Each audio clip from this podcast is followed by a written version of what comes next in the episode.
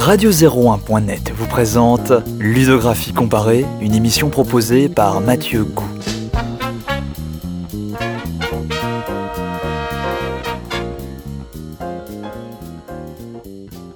Cette quatrième émission sera consacrée au jeu Mega Man, sorti sur Nintendo NES en 1987, ainsi qu'à la série des Mega Man dits classiques, soit les épisodes 2 à 10. Première partie. Introduction et problématique. Est-il encore besoin de présenter le personnage de Megaman Le Blue Bomber, comme on le surnomme parfois, a en effet récemment fêté son 25e anniversaire, bien que celui-ci soit passé, il est vrai, relativement inaperçu. L'on peut dire que ce petit bonhomme de Capcom a traversé les âges et les consoles en s'adaptant au fur et à mesure à la demande populaire, et ce notamment par ses nombreux avatars tels les Megaman X, les Zero, les Battle Network, etc. etc. La série des Megaman dit classique, c'est-à-dire la série courant tout d'abord de Megaman à Megaman 6 sur NES, Megaman 7 et Megaman N-Bass sur Super NES, Megaman 8 sur PlayStation et Megaman 9 et 10 en téléchargement sur PSN, Virtual Console et XPLA, a cependant souffert pendant longtemps, et même encore aujourd'hui, d'une mauvaise presse, puisqu'on n'hésite pas à la taxer de redondante et de paresseuse. Et il est vrai, mais cela est souvent le cas concernant les séries fleuves du jeu vidéo, qu'elle a arboré la même structure plus ou moins gravée dans le marbre. Au commencement du jeu, le joueur se doit de traverser 8 stages, s'achevant chacun par un boss, les fameux Robot Masters, dans l'ordre qu'il désire. Chaque boss battu donne à Megaman une arme supplémentaire, faiblesse à exploiter le plus souvent face à un autre boss. Une fois ces batailles terminées, le chemin s'ouvre vers le château du docteur Willy, composé lui aussi d'un certain nombre de niveaux s'achevant tous par un boss, et où il devra également, c'est devenu une habitude, affronter de nouveau les 8 Robot Masters avant de se confronter au docteur bien au chaud dans l'une de ses machines de mort. La structure que j'ai cependant présentée ici, et si elle reste la plus fréquemment rencontrée dans les différents jeux de la série, n'a pas cependant été initiée, du moins pas aussi parfaitement dès le premier épisode, mais bien à partir du second, Megaman 2, considéré par beaucoup, dont moi sans doute, comme le plus réussi de la série classique.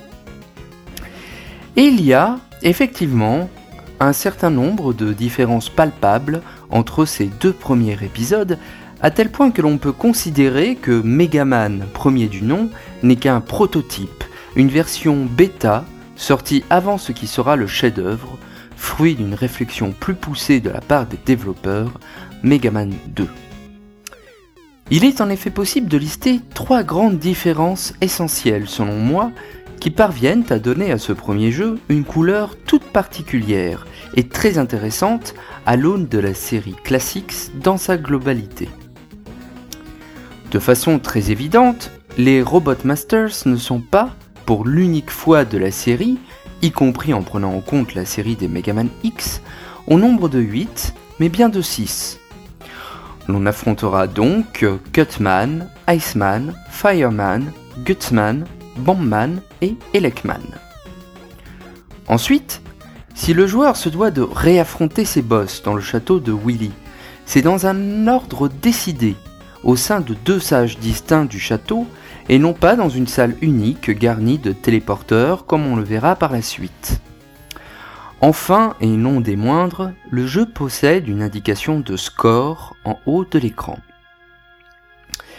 S'il est possible de considérer que les deux premières différences sont, effectivement, des prototypes de ce qui sera par la suite la structure traditionnelle des Megaman, la notion de score, quant à elle, fera ici sa première et dernière apparition dans la série.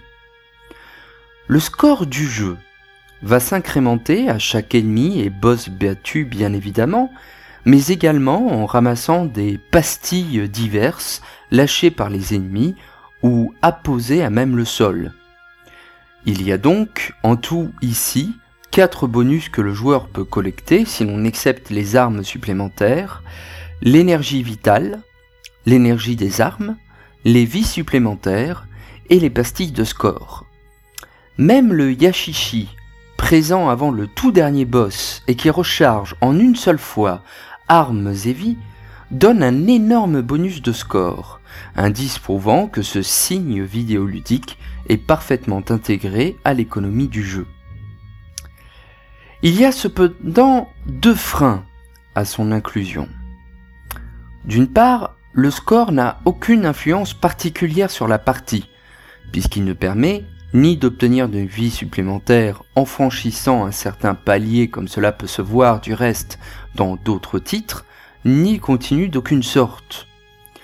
Et d'autre part, l'absence de pile de sauvegarde ou de mot de passe ne permet pas d'enregistrer un quelconque record et de pousser le joueur à le dépasser lors d'une nouvelle partie, sinon si la note de lui-même est sur une feuille de papier son propre record.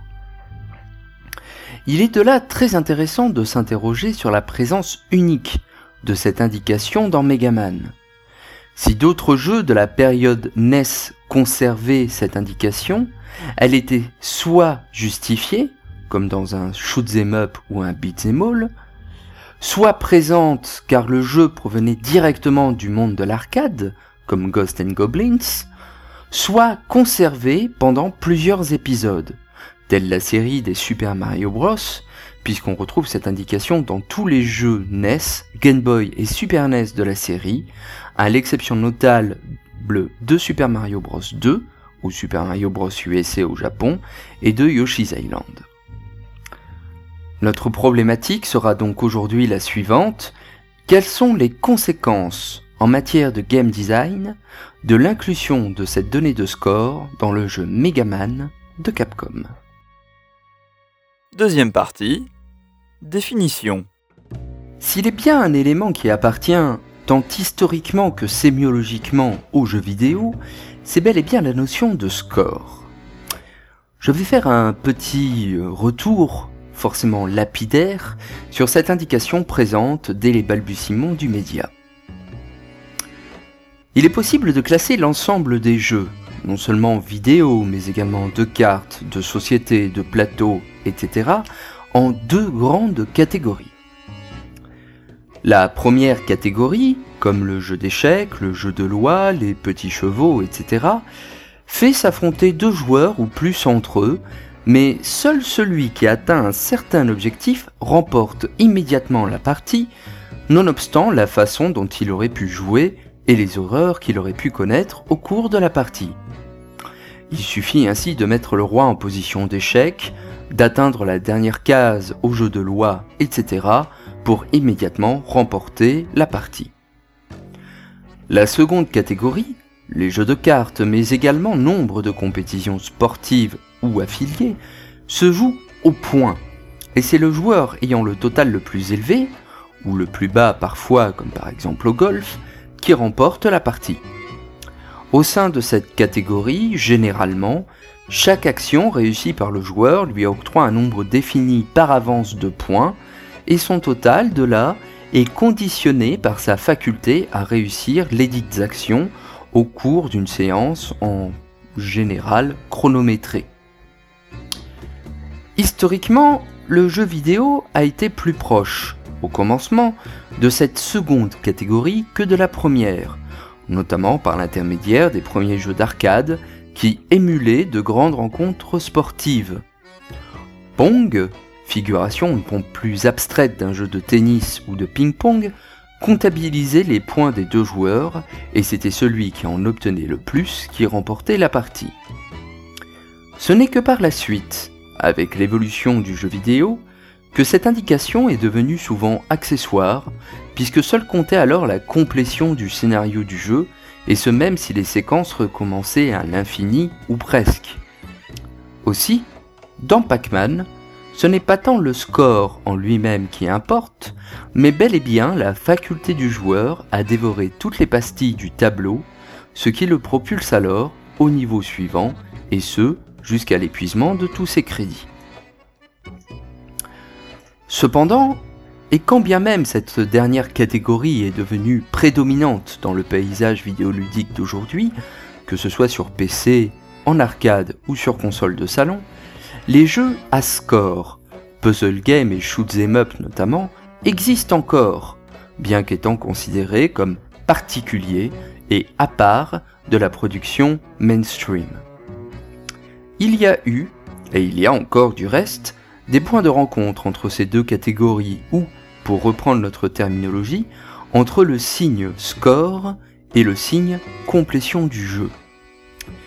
Ces points de rencontre ont la particularité d'être, la plupart du temps, relativement symétriques, c'est-à-dire que le réseau composé de ces deux signes fonctionne dans un sens comme dans l'autre et se nourrissent mutuellement. Accomplir une action nécessaire à la complétion du jeu ou atteindre un certain point dans la progression de celui-ci crédite le score du joueur d'un certain nombre de points définis par avance.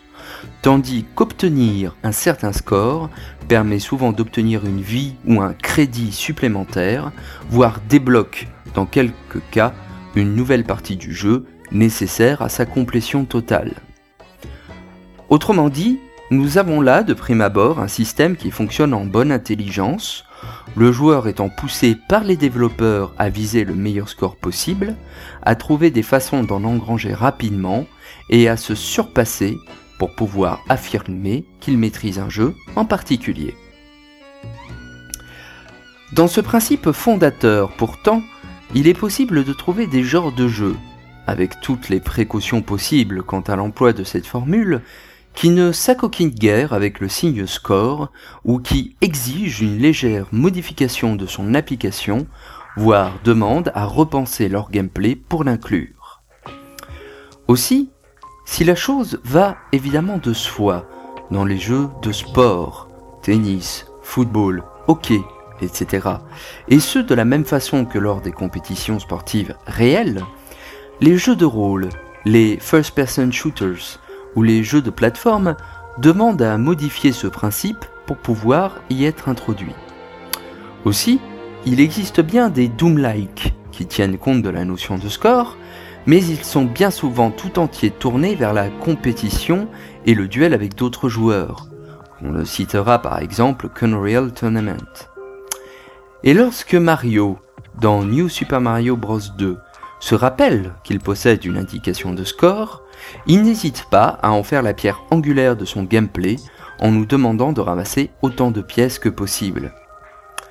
Dans tous les autres cas, la notion de score n'est qu'un artefact présent sans réellement qu'elle ne soit importante au jeu à ce qu'il semble.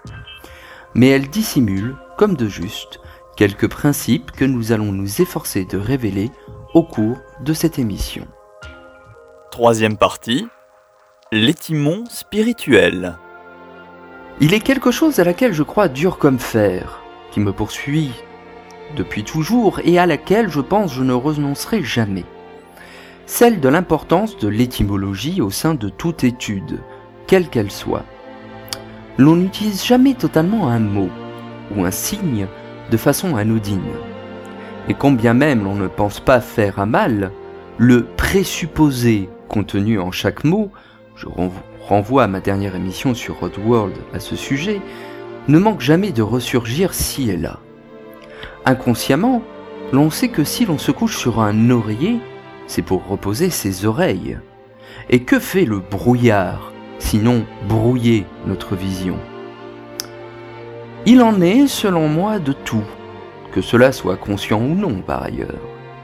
Lorsque l'on fait appel à telle figure, à telle image ou à tel signe, l'on colporte, à nouveau sans que l'on ne puisse décider quelle partie de notre cerveau agit ici, toute une tradition séculaire que l'on a du mal à comprendre et à considérer. C'est ce que j'appellerais ici l'étimon spirituel, en référence à une fameuse formule du styliste Léo Spitzer, et c'est ce que recherchent, sans se l'avouer parfois, tous les chercheurs ayant à travailler sur les sciences humaines, soit la racine dissimulée de l'arbre qui se dresse devant nous. C'est également ici que l'étude du signe vidéoludique révèle toute son importance. En serait témoin la notion de score, dont la disparition progressive est concomitante avec l'arrivée d'une scénarisation plus poussée du média et d'une emprise de plus en plus prononcée de l'influence du cinéma. La disparition progressive même de toute indication à l'écran, ce qu'on appelle le HUD ou affichage tête haute, n'est jamais autre chose qu'une tentative, plus ou moins couronnée de succès, mais là n'est point réellement la question, d'extirper le jeu vidéo de son origine sportive et scorée pour se rapprocher d'un autre média. Cela sera peut-être l'objet d'ailleurs d'une future émission, mais revenons à nos moutons. Tout jeu qui présente alors en son sein une indication de score se rapprocherait de ses origines au sein de l'arcade, des jeux de sport et de cette deuxième catégorie dont je faisais état plus haut.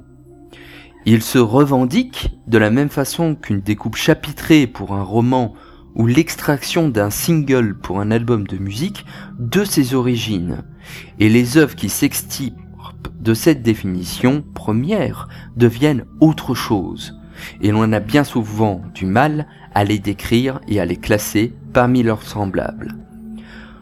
Pour prendre un exemple issu du monde de la musique, si l'on considère l'album Amarok de Mike Oldfield, concept album composé d'une seule et même piste d'environ 90 minutes, il suffit de se rappeler que Mike Oldfield avait créé cet album en réponse au major du disque qui exigeait de lui des albums plus malléables où il était possible de retirer un single et Michael Field d'aller à l'encontre de ce phénomène.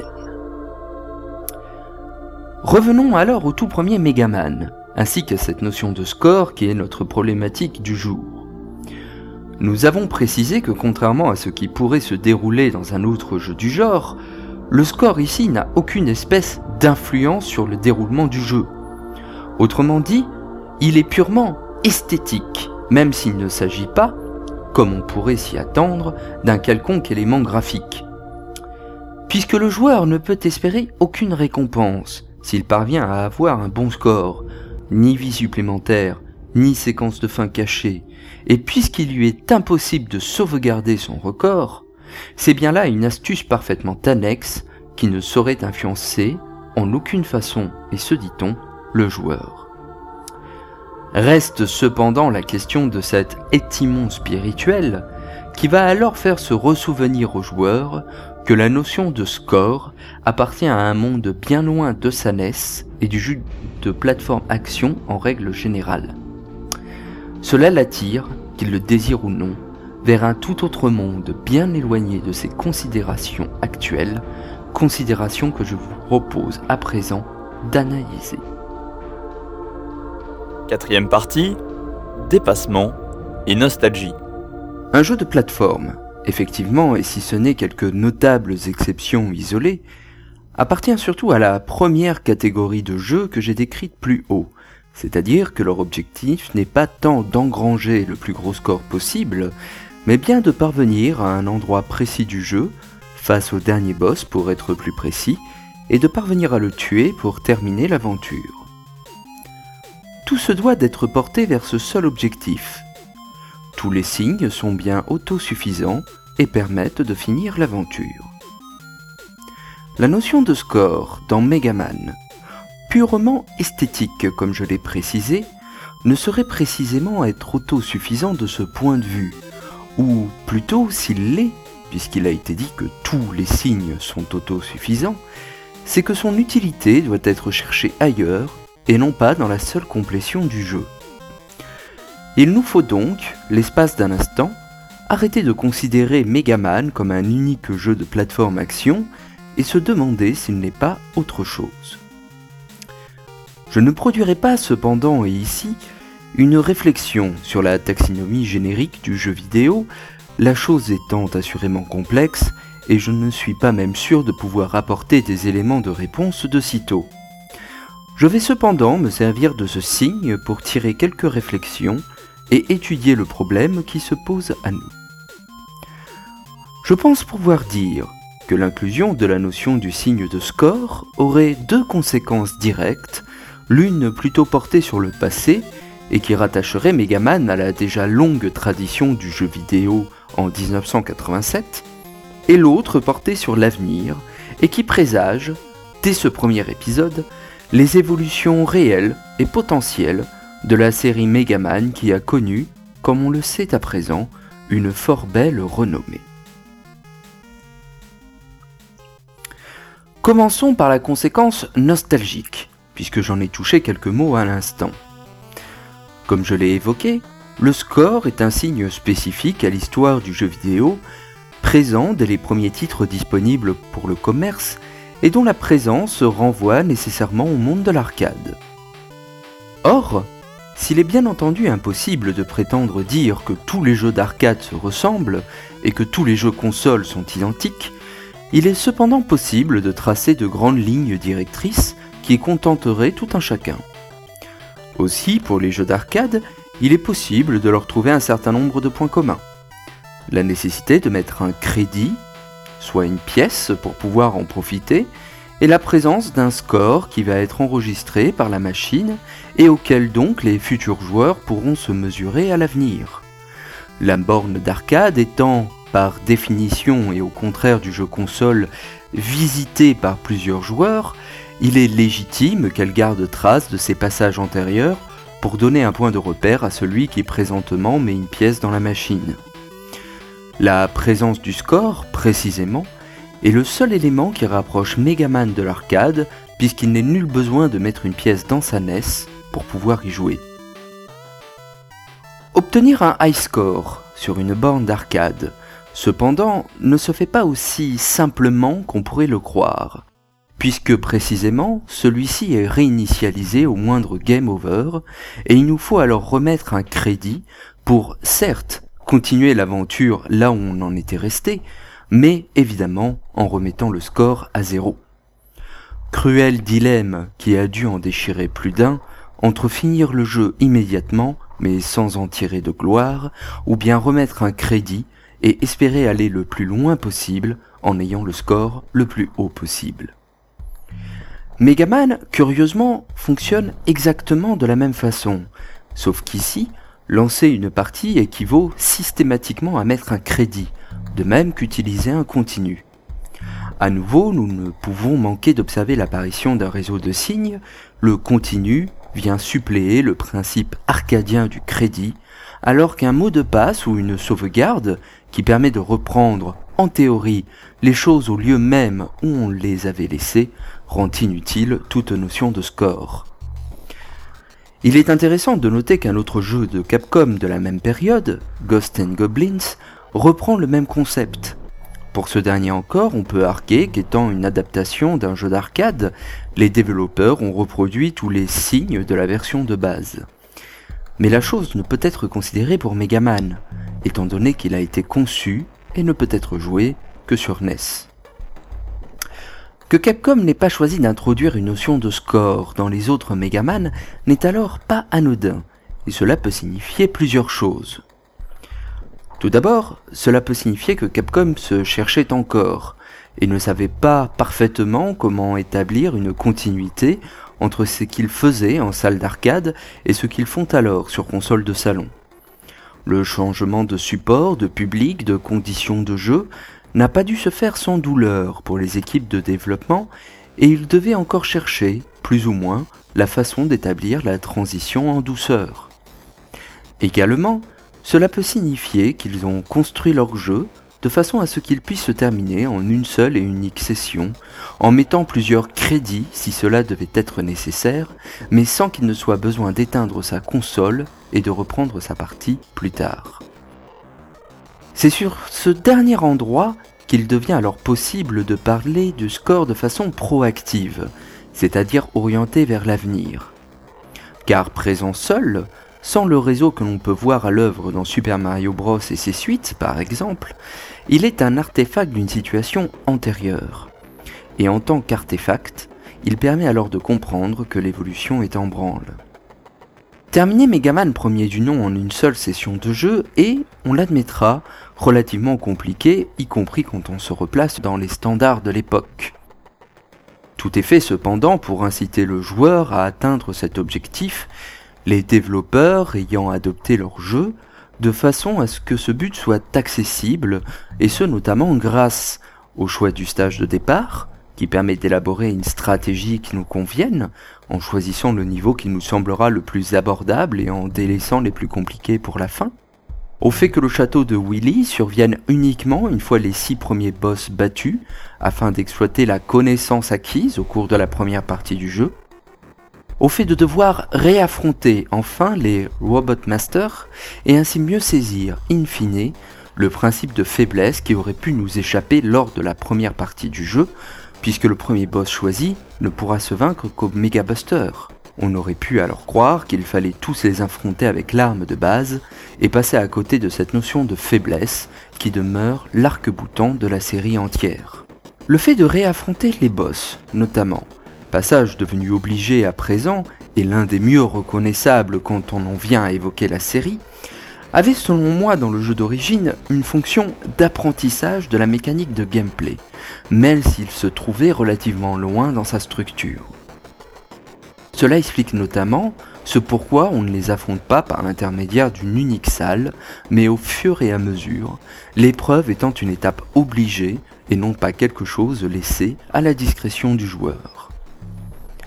Contrairement alors à ce que seront les autres Megaman classiques, qui sont morcelés et qui divisent leur progression en autant de passages que le joueur voudra en créer par l'intermédiaire des mots de passe ou de la pile de sauvegarde, le premier Megaman est construit, pensé, voulu comme une aventure existant d'un seul et unique tenant, dans lequel aucune pause n'est autorisée. Un problème de game design se fit alors jour pour les développeurs.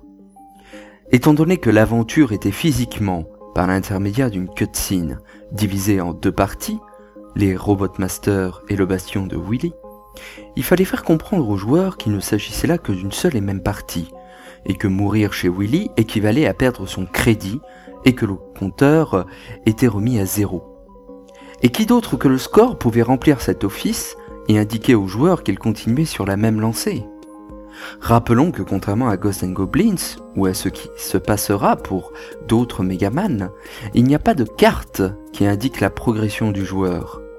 Il fallait donc au développeur inclure un élément permettant à celui-ci de donner une cohésion à la session de jeu qu'il est en train de parcourir. Et le score était l'un de ces indices qui lui permettait de comprendre cela. Cinquième partie, montage, cohésion et cohérence. Nous touchons là un problème lié au rapprochement entre le jeu vidéo et le cinéma, qui serait celui du montage. Il est connu que lors d'un tournage d'un film, les scènes ne sont pas filmées pour des raisons de temps et d'argent dans l'ordre prévu par le scénario, et que ce n'est qu'en post-production que le monteur réagence ces séquences afin d'en faire un tout narrativement cohérent. Le jeu vidéo, lorsqu'il est dans sa première catégorie scorée, ne rencontre pas ce problème, puisque le score n'est jamais remis à zéro entre deux niveaux. Ce serait comme avoir constamment, au cinéma, le décompte du temps dans un coin de l'écran et qui permet de se rendre compte de la façon dont les événements s'enchaînent. C'est ce qui permet par ailleurs, et dans un jeu vidéo scoré, à deux stages distincts en nature et en substance de se suivre sans qu'il n'y soit besoin de mettre une cutscene expliquant le passage de l'un à l'autre, et c'est ce qu'utilise Megaman dans sa première itération. Il faut se souvenir ici, comme je l'ai indiqué plus haut, que le signe score et le signe narration sont en contradiction l'un avec l'autre, car ils ont tous deux un rôle approchant. Les développeurs ont donc tendance, afin d'éviter une forme de redondance, de privilégier l'un au détriment de l'autre. En effet, ils ont tous deux pour but de créer une continuité orientée dans le jeu parcouru et permettre de transformer le titre joué non pas en une succession de mini-jeux indépendants les uns des autres, mais en une seule et grande aventure où l'enchaînement des séquences de jeu a un sens. Il faudra donc soit aménager au fur et à mesure du jeu des éléments qui permettent de créer une cohérence thématique, soit l'idée que nous jouons au même jeu du début à la fin, et une cohésion sémiotique, soit une session de jeu est la même malgré les différences observées. La cohérence est affaire d'histoire et d'enchaînement des niveaux. Elle peut passer par la présence de cutscenes, montrant ainsi l'enchaînement des niveaux les uns par rapport aux autres, comme dans Sonic the Hedgehog 3, d'une carte, comme dans Super Mario Bros 3, par la présence d'un système de mots de passe ou d'une sauvegarde, etc. La cohésion, quant à elle, passe par la conservation des pouvoirs ou des objets obtenus d'une phase de jeu à une autre et, évidemment, par la notion de score qui permet d'établir la dite continuité. Il faut concevoir cependant les choses selon un rapport d'inclusion. La cohérence est un rendu de surface, résultat de la cohésion. Dans ce système de vases communicants, l'on comprend que plus la cohérence est évidente et affichée, moins la cohésion se doit d'être présente, car inutile. Le score, de là, n'a plus de raison d'être dans un jeu à la structure narrative ou à la cohérence par trop affichée. Lorsqu'il disparaît, le joueur doit se rabattre sur d'autres indices pour comprendre sa situation au sein du jeu.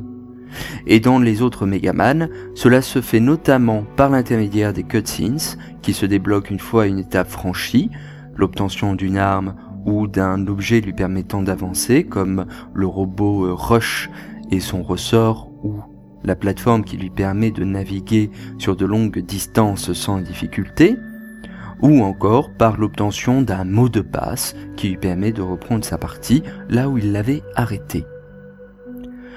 En conservant ainsi la notion de score dans le premier Megaman, Capcom signifie que l'aventure dont il sera ici question doit se faire d'une seule poignée, en réinstaurant un principe qui a cours dans le monde de l'arcade.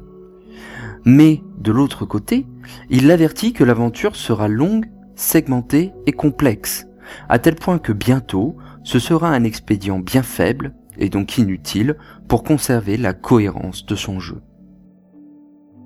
Le score dans Megaman ferait donc office de passerelle, permettant autant aux habitués des salles d'arcade et aux habitués des jeux de console de salon d'avoir des repères sains et de mieux appréhender l'objet étrange qu'ils ont entre leurs mains. Sans faire d'histoire, Megaman n'étant sûrement pas le premier jeu de la sorte à proposer aux joueurs de choisir l'ordre dans lequel ils souhaitent progresser dans le titre, il est possible de considérer que cette chose était rare, plus encore peut-être jadis qu'à présent. Les joueurs entraient progressivement dans un nouveau monde, et il fallait bien quelque chose qui les rassure et leur donne des repères connus, condition sine qua non pour les entraîner vers un univers entièrement neuf, fait uniquement de promesses.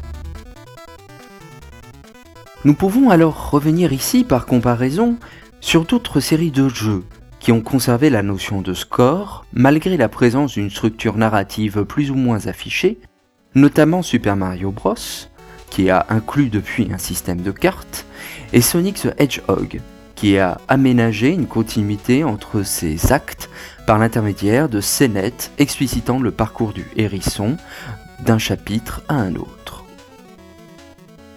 Ce dernier exemple peut-être sera le plus rapidement résolu. Sega, riche d'une très longue histoire dans le monde de l'arcade, fait une utilisation un peu plus classique de la notion de score, notamment en donnant aux joueurs des vies supplémentaires pour chaque palier de points atteints, et le chronomètre, qui ne s'égrène pas mais qui augmente au fur et à mesure, pousse le joueur à battre son précédent record de façon évidente. Sonic the Hedgehog est resté, y compris dans ses expressions en trois dimensions les plus récentes, un jeu d'arcade jusqu'au bout de ses signes les plus évidents. Et la console n'est jamais qu'un support d'accueil comme un autre, mais le jeu en lui-même pourrait euh, apparaître sur une borne d'arcade sans que cela euh, ne dérange quiconque. Super Mario Bros, en revanche, serait resté pendant longtemps sous l'influence de l'optique nostalgique du jeu vidéo, l'étimon spirituel qui le renvoie à l'origine du média, et cette série a mis énormément de temps malgré la présence d'une structure narrative complexe par l'intermédiaire de cutscenes et d'une carte du monde, à la supprimer. Il faudra attendre notamment les épisodes en 3 dimensions comme Super Mario 64 pour que le score disparaisse. Pourtant, Super Mario Bros semble, en structure et en esprit, bien plus proche de Mega Man que de Sonic. Les points ne rapportent aucun avantage aux joueurs, l'accent est mis davantage sur le fait de terminer les niveaux vivants qu'avec le meilleur temps ou le meilleur score possible, bref, c'est un jeu plus orienté console qu'arcade. Pourquoi donc Nintendo, ou Miyamoto, a-t-il conservé ce signe de score aussi longtemps dans sa série principale? Il me semble qu'ici, le signe vidéoludique traverse en quelque sorte la seule dimension de son jeu pour s'étendre à l'ensemble de la production de l'éditeur à cet endroit du temps. Le score de Super Mario Bros. prévaut moins en et pour lui-même qu'en association avec les autres jeux de Nintendo qui se positionnaient en opposition avec ce dernier, et nommément ici The Legend of Zelda. Depuis la sortie récente de nombre d'ouvrages portant sur cette série de jeux, nous savons notamment que Zelda a été construit en opposition parfaite à Mario. Le premier est non linéaire, vu de dessus et porté sur l'exploration, le second est linéaire, vu de côté et porté sur l'esquive et l'action. Et afin d'appuyer davantage encore cette distinction, le premier ne possède pas de notion de score, le second en possède, et ce quand bien même il ne sert à rien, comme nous l'avons rappelé précédemment. La part nostalgique et arcadienne de Super Mario Bros. a dû également jouer en faveur de cette conservation. Le score crée non seulement une continuité avec Mario Bros en arcade, mais il me semble demeurer surtout en opposition avec les séries des Zelda jusqu'à ce que ceux-ci, par l'intermédiaire de la trois dimensions notamment, se rapprochèrent sémiotiquement à tel point que Super Mario 64 se passera définitivement de la notion de score. Par comparaison alors entre Super Mario Bros et Mega Man, nous pouvons préciser notre pensée. Nintendo aurait conservé cette indication par opposition à Zelda, alors que Capcom l'aurait ôté pour créer une différence entre sa production arcadienne et sa production console, ce qui s'est traduit notamment par une narrativisation plus poussée de la série du Blue Bomber.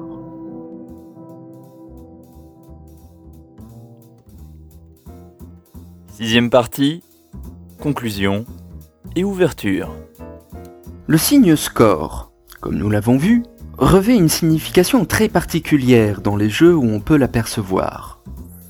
De façon absolue, il renvoie à cette histoire du jeu vidéo, à son origine sportive et au monde de l'arcade, et il est obligatoire pour les jeux qui aujourd'hui le mettent en avant de construire leur gameplay autour de cette donnée ce qui permet alors de classer les jeux contemporains en deux catégories distinctes, comme il n'est plus nécessaire de le montrer davantage. De façon relative, en revanche, est mis en relation dans un genre de jeu ou une série où il se trouve respectivement présent et absent, il permet de mieux comprendre les évolutions du jeu vidéo et sa scénarisation de plus en plus poussée, son formatage vers une structure plus proche du cinéma, dans laquelle c'est la complétion de l'histoire qui prime sur tout le reste. L'analyse qui a été faite ici de Megaman peut se reproduire pour les jeux semblables. Par exemple, je l'ai évoqué Super Mario Bros. Ce n'est ainsi pas un hasard si la notion de score disparaît dans Yoshi's Island ou Super Mario 64, qui présente une structure narrative très prononcée, et réapparaît dans New Super Mario Bros, qui renvoie l'histoire dans les cordes et clame être un véritable retour aux sources.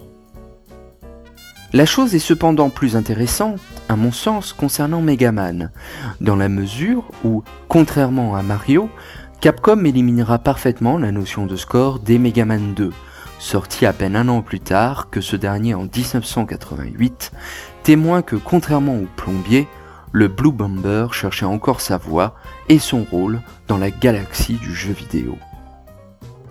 On peut même dire que si Nintendo a créé Mario dans l'optique d'être un chef-d'œuvre auquel il n'y avait rien à enlever, et en opposition, comme nous l'avons dit, à la légende de Zelda, étant en quelque sorte son prototype arcade, alors que Zelda aurait été, par l'intermédiaire d'une pile de sauvegarde, par la longueur de son aventure, un jeu console pur cru, Capcom aurait créé Megaman à tâtons et aurait proposé une version en construction, prototype de ce qui sera le véritable et premier jeu de la série que l'on connaît, Megaman 2. Capcom semble du reste habitué à ce phénomène puisque l'on retrouvera la même chose avec Street Fighter et Street Fighter 2. De là, pour finir cette émission, je ne saurais que trop vous recommander de prêter attention aux signes score dans les jeux que nous arpentons et de vérifier au fur et à mesure la façon dont ils s'immiscent dans ceux-ci. Souvent, c'est ce qui permet de donner une couleur ou une forme particulière à une œuvre qui, sans cela, échapperait à notre œil aguerri. Score et continu fonctionnent en effet préférentiellement ensemble, alors que l'apparition d'une structure narrative plus prononcée, qui rend plus explicite la continuité d'une aventure, élimine, de fait, ces deux signes.